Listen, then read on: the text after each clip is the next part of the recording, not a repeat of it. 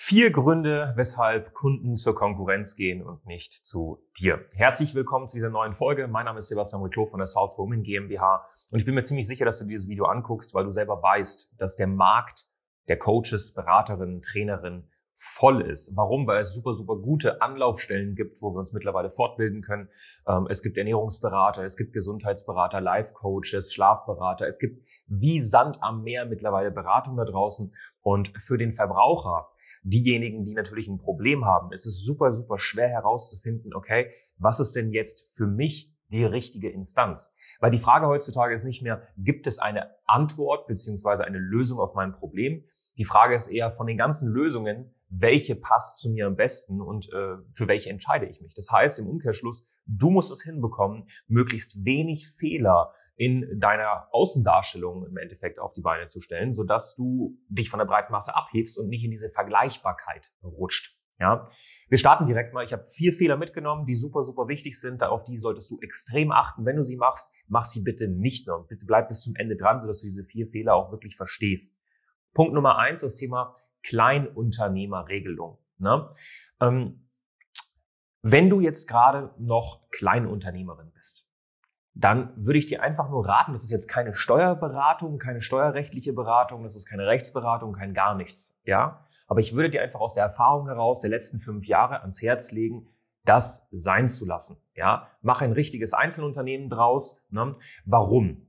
Und zwar Menschen, die sich Coaching, Beratung und Training kaufen. Ja, das sind ja Menschen, das ist ja ein Luxusgut. Ne? Das ist ja jetzt nicht irgendwie ein Wasser oder ein grundlegendes Nahrungsmittel, sondern es ist ja ein Luxusgut. Das ist ja nicht die erste Sache, an die du denkst, wenn du dein Gehalt bekommst, dass du dir jetzt ein Coaching kaufst, sondern du deckst erstmal nach der maßlogischen Bedürfnispyramide deine ganzen Grundbedürfnisse ab und dann überlegst du, vielleicht dich weiterzubilden, dich noch besser zu machen, Probleme schneller zu lösen, die Abkürzungen zu nehmen mit einem Coach, mit einer Beraterin oder einem Trainer. Und diese Menschen haben natürlich dann auch ein bisschen mehr Geld in der Regel, ja, und ähm, haben dadurch natürlich irgendwie vielleicht auch manchmal ein bisschen betriebswirtschaftlich besseren Background als der Otto-Normalverbraucher. Dementsprechend wissen Sie, was eine kleine Unternehmerregelung heißt. Ja, also da muss man ja nur das HGB aufschlagen und im ersten Semester BWL nicht komplett geschlafen haben. Dann weiß man, was der Unterschied ist zwischen Kleinunternehmen und einem Einzelunternehmen. Und ein Kleinunternehmen hat eine äh, Jahres Umsatzdeckelung drin. Ne? Also viel, viel mehr als, sage ich mal, ein paar tausend Euro pro Monat wirst du damit nicht verdienen können beziehungsweise dürfen. Und wenn du jetzt eine Rechnung ausstellst, und das ist ja das Wichtigste, dann musst du ja tatsächlich kennzeichnen, dass du Kleinunternehmerin bist und deswegen nicht umsatzsteuerpflichtig beziehungsweise die Umsatzsteuer ausweist. Und das sehen die Leute natürlich. Und was ist das für ein Zeichen, was du gibst? Du gibst mit dieser Rechnung folgendes Zeichen. Und es kann sogar sein, dass sie einfach aus diesem Grund, in diesen 14 Tagen Widerruf, diese, die der Verbraucher natürlich auch hat, dann widerrufen.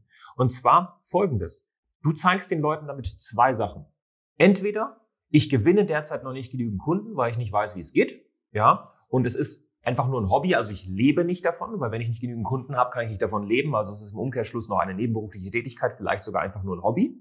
Und die zweite Sache, die damit einhergeht, ist, wenn du nicht viele Kunden gewonnen hast, hast du dementsprechend auch nicht wirklich viel Erfahrung und bist auch nicht die erfahrenste in, dem Bereich und dementsprechend bist du auch nicht unbedingt die beste Lösung für mein Problem. Das heißt, du, also ohne, ohne jetzt das zu sagen, gibst du der Person das Gefühl, A, dass das Ganze nur so ein Hobby ist und du es nicht ernst nimmst und B, dass du nicht unbedingt viel Erfahrung hast. Also Kleinunternehmerregelung auf der Rechnung im Dienstleistungsbereich, ich sage bewusst im Dienstleistungsbereich und im Coaching, Beratung Trainingsbereich, ist ein Zeichen von, also ist nicht sinnvoll. Ja, also ist einfach ein Zeichen von Unprofessionalität. Würde ich dir absolut von abraten.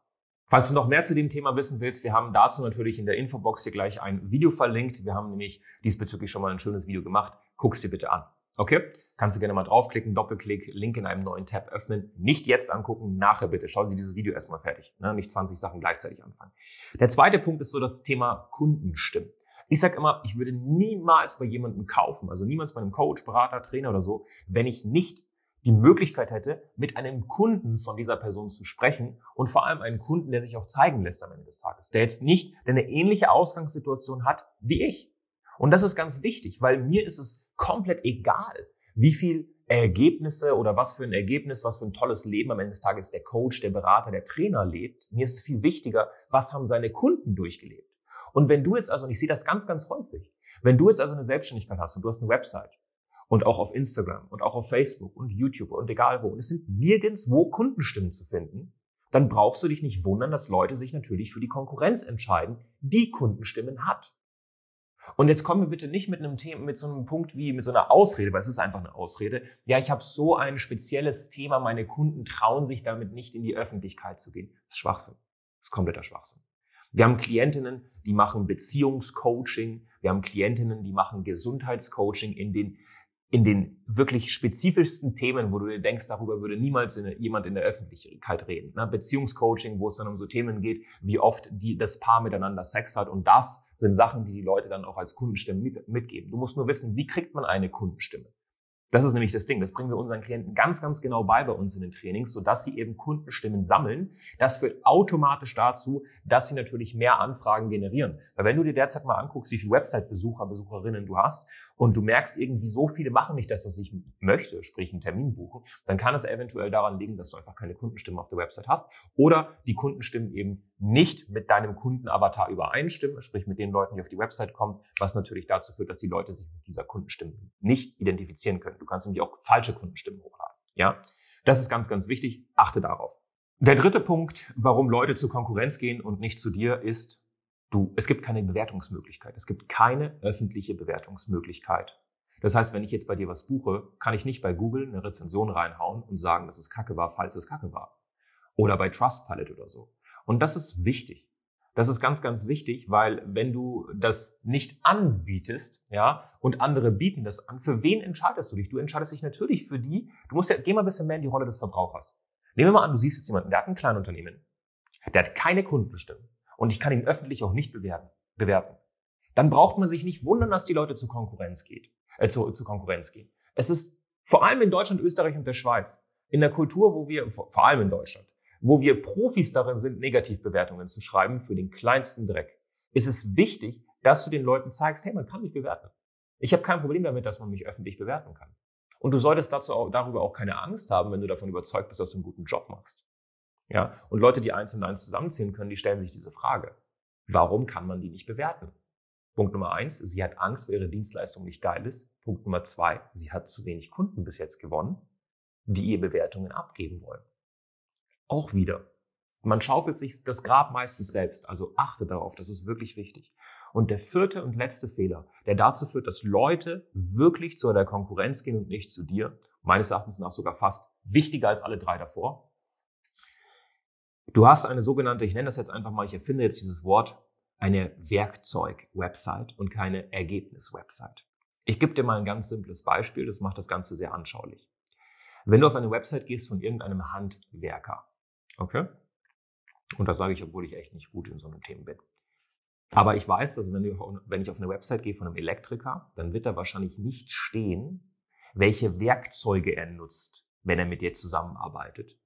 Also es wird jetzt nicht hier eine Toolbox draufstehen, wo er dir sagt, was für Werkzeuge er nutzt, sondern er wird wahrscheinlich auf der Website, wenn die gut ist, dir sagen, welche Ergebnisse er liefern kann.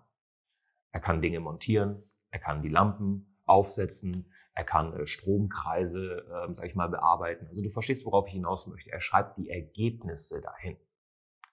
Und was machen die meisten Coaches, Berater, Trainerinnen? Sie reden nicht von Ergebnissen, sondern dann gucke ich mir die Website an. Da sind irgendwie fünf, sechs, sieben, zehn, 15 Unterseiten, wo einfach nur, soll für die Ausdrucksweise, diese blöden Werkzeuge die ganze Zeit beschrieben werden. Kack-Werkzeuge, die keine Sau interessiert. Es ist den Leuten komplett wurscht, wie viele Lizenzen du gemacht hast. Und das sehe ich immer wieder. Dann ist dann hier so, ich bin Hypnose-Coach, Hypnose-Therapeutin, ich bin Life-Coach, ich bin Human Design Coach, ich mache Theta-Healing, ich mache Energiearbeit, ich mache Channeling, ich mache Meditation. Das interessiert keine Sau. Das, was die Leute interessiert, ist, was für ein Ergebnis kannst du damit liefern. Du, das sind Werkzeuge. Kein Handwerker auf dem Planeten hat auf seiner Website stehen, ich, so, ich nutze einen Nagel, ich nutze einen Hammer, ich nutze eine Bohrmaschine, ich nutze die und die Mutter. Nein, das macht kein einziger Handwerker. Aber im Coaching, Beratung und Trainingsbereich, weil ihr eben Tausende von Euros in Fortbildung investiert, fühlt ihr euch damit, fühlt ihr euch gezwungen, vor allem in Deutschland, Österreich und der Schweiz, wo wir ja Profis darin sind, die ganze Zeit Lizenzen in die Kamera zu halten, weil das ja die Sache ist, über die wir uns profilieren, fühlt ihr euch gezwungen, diese Sachen auf eure Websites zu klatschen. Aber der Kundenavatar hat keine Ahnung, was Channeling bedeutet, was Life-Coaching bedeutet, was ähm, energetische Arbeit bedeutet, was Human Design bedeutet. Die Leute haben keine Ahnung, was das ist. Also wirst du nur Leute anziehen, die das schon kennen, sprich im Umkehrschluss wahrscheinlich nicht deine Kunden werden. Und das ist der Grund, warum Leute zu Konkurrenz gehen, wo du dir manchmal auch denkst, ja, aber die Konkurrenz, also so professionell wirkt das auch nicht. Naja, weil sie die, Ziel, die Sprache der Zielgruppe spricht und nicht die Sprache des Anbieters. Weißt du, den Otto-Normalverbraucher, der hat absolut keine Ahnung, was der Unterschied ist zwischen Ernährungsberatung, Therapie, Wissenschaft und Diätassistenz. Der hat keine Ahnung, warum auch. Aber du profilierst dich mit, ich bin Diätassistentin und Ernährungstherapeutin und hat, hab meinen Bachelor in Ernährungswissenschaften. Das tangiert absolut keine Sau. Deswegen funktioniert eine Landingpage, wo einfach draufsteht, ich helfe dir nach deiner Schwangerschaft, deine, Wunsch, äh, deine Wunschfigur zu erreichen, ohne Extremdiäten oder Kalorienzählen, viel besser. Viel, viel besser. Und das musst du lernen. Da muss man das Ego beiseite legen, die ganzen Lizenzen mal beiseite legen und gucken, okay, was funktioniert. Weil am Ende des Tages hast du dich nicht selbstständig gemacht, einfach nur um deine Lizenzen die ganze Zeit rauszuhalten, weil sie sowieso nicht funktionieren. Du hast dich selbstständig gemacht, um Menschen zu helfen.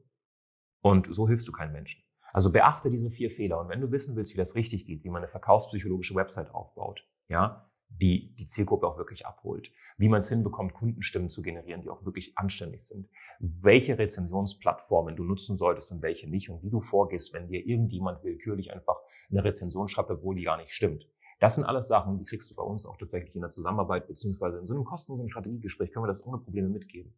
Einfach unterhalb des Videos klickst du drauf und dann quatschen wir mal persönlich miteinander. Wenn dir das Ganze gefallen hat und wenn du vielleicht hier und da mal einen kleinen Aha-Moment in diesem Video hattest, beziehungsweise in dieser Folge, dann äh, lass mal ein Like da. ist ganz gut. Ja, schadet nicht. Ich wünsche einen wunderschönen Tag. Bis zum nächsten Mal.